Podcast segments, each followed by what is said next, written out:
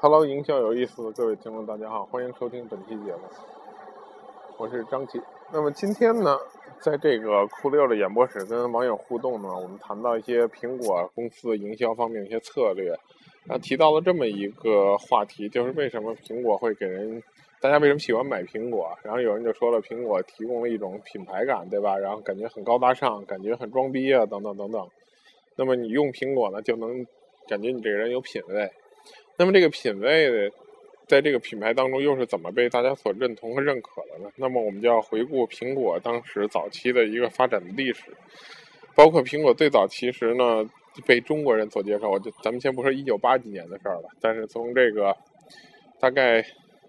九几年或者零几年、零几年开始说起吧。首先很多是很多设计师在用苹果的这个呃显示器，因为它的还原度比较高嘛，所以说。这是一个一众一众小众的人在用，而这种人呢，又感觉你感觉又不是很低俗的，对吧？还起码是一个，呃，有一定的品位、有一定的水准、有一定的这个品位的人。那么，苹果一直在服务的这个小众的人群，因为前期当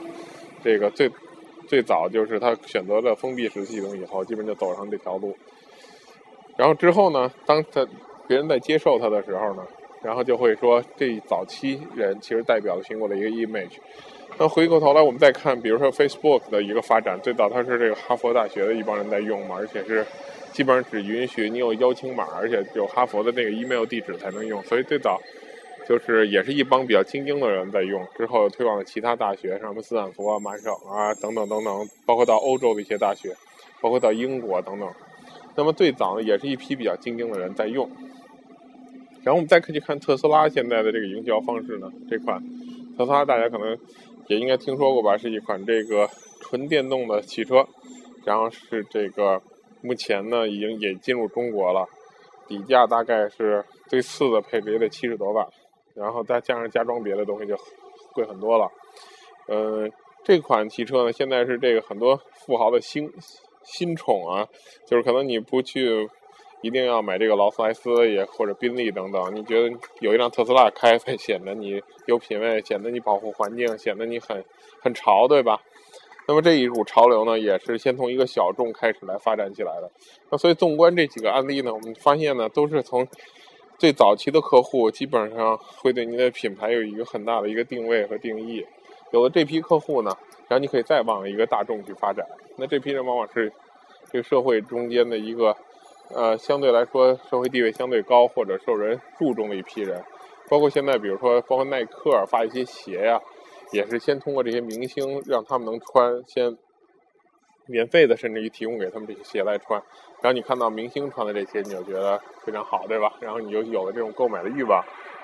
所以呢，今天我们讲到这个营销的方法，就是如果先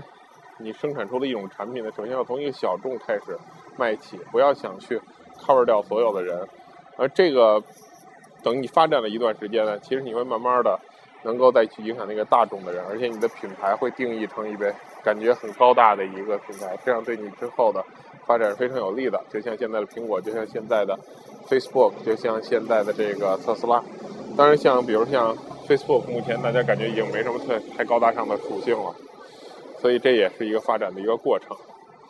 好，今天就讲到这儿。然后呢，我是在这个街边来为大家录制这期节目，所以噪音有点大，忍一忍吧。如果你觉得这期节目对你有帮助，点个赞；如果觉得对你的朋友有帮助，转发给他。谢谢，祝大家十一快乐！